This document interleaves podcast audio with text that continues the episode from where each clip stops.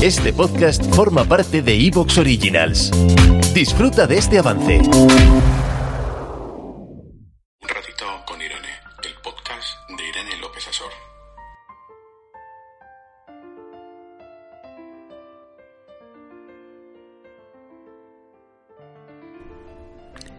Madre Teresa de Calcuta decía, el hambre de amor es mucho más difícil de erradicar que el hambre de pan.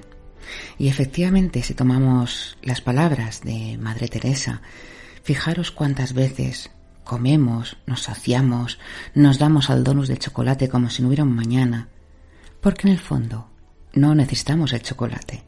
En el fondo no necesitamos grandes ingestas de comida. En el fondo solo necesitamos un poco de amor. Y ese amor a veces se nos olvida que no viene siempre por los demás, sino que viene por uno mismo.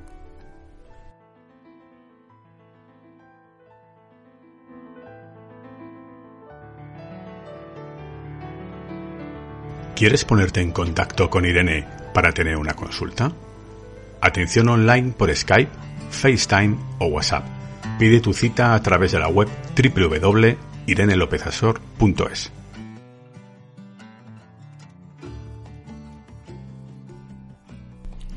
Y en el programa de hoy, capítulo 40, porque yo ya me he comprometido que aunque sea todo el verano voy a estar grabando podcast para compensaros este año que aún está un poco sobrepasada, porque las psicólogas también nos sobrepasamos. Y fijaros que este capítulo del hambre emocional era algo que tenía, bueno, pues muchas ganas de, de, de exponeros, porque a veces tenemos esta necesidad esta compulsión de estar todo el día comiendo o por el contrario a veces estamos tristes y decimos mira no no no no quiero comer no tengo ganas no no me quiero alimentar y al final estamos desarrollando y ligando algo que es muy básico como es la alimentación con nuestra nuestra autoestima con nuestro estado de ánimo con nuestras emociones. Y es importante saber qué es lo que nos provoca el comer más. Es importante saber qué significa nuestro cuerpo, porque a veces no le damos tanta importancia. Pero sí, señoras y señores, el cuerpo, desde nuestro comienzo de la vida, es nuestro vínculo, es nuestro vínculo por el cual nos desarrollamos con el otro. El cuerpo, si lo pensáis bien, es un espacio físico, físico, corporal, que va a delimitar esos límites. Un cuerpo delgadito pues tendrá unos límites más pequeñitos, límites físicos. Hablo de la, de la física, o sea, lo, que es realmente lo que ocupa en el espacio.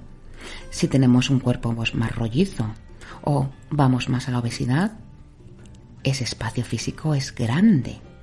Por lo tanto, nuestro cuerpo es un medio de comunicación con el otro y en nuestro cuerpo y a través de él vamos a expresar nuestras emociones y nuestra historia de vida. Si nos ponemos a observar, que a mí esto me encanta marcarlo y por eso os lo transmito, en nuestro día a día, ¿cómo son los cuerpos de los otros? ¿Cómo es mi cuerpo? Fijaros en la diversidad y cuántos complejos al final tenemos en un mundo que nos ofrece esa diversidad. Y parece que no nos entra en la cabeza que hay un sistema social que marca una felicidad asociada a nuestra corporalidad. En nuestro cuerpo no solo establecemos esos vínculos que nos unen, sino también establecemos los vínculos que nos separan. Porque la sociedad, como os comentaba hace un momento, nos dice cómo tiene que ser percibido un cuerpo sano. Fijaros qué importante, cómo debemos percibir un cuerpo sano.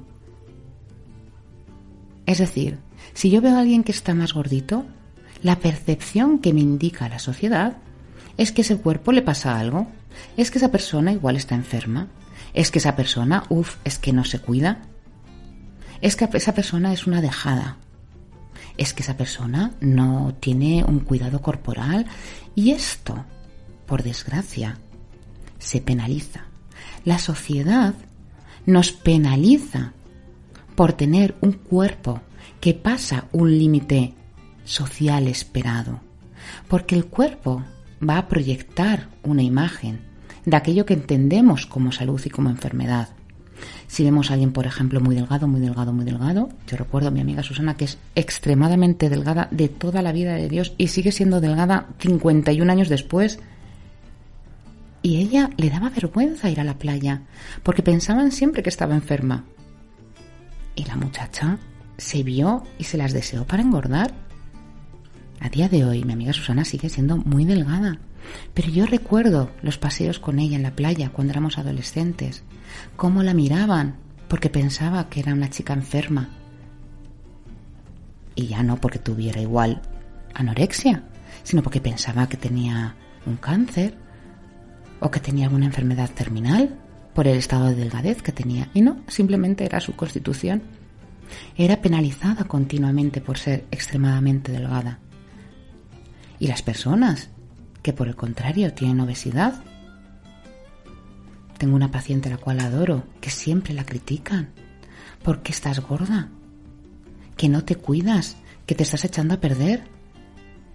Porque el cuerpo al final se va a convertir sin quererlo en la pantalla a través de la cual vamos a proyectar nuestras preocupaciones y emociones. Y esta chica, a la cual vuelvo a repetir, la amo, paciente mía, siempre le digo, mira, manda la mierda a toda tu familia. De verdad, que te dejen ya en paz.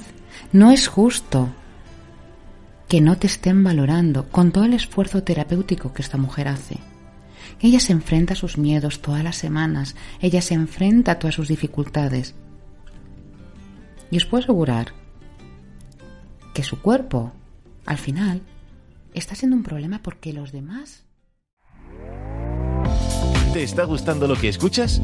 Este podcast forma parte de Evox Originals y puedes escucharlo completo y gratis desde la aplicación de Evox. Instálala desde tu store y suscríbete a él para no perderte ningún episodio.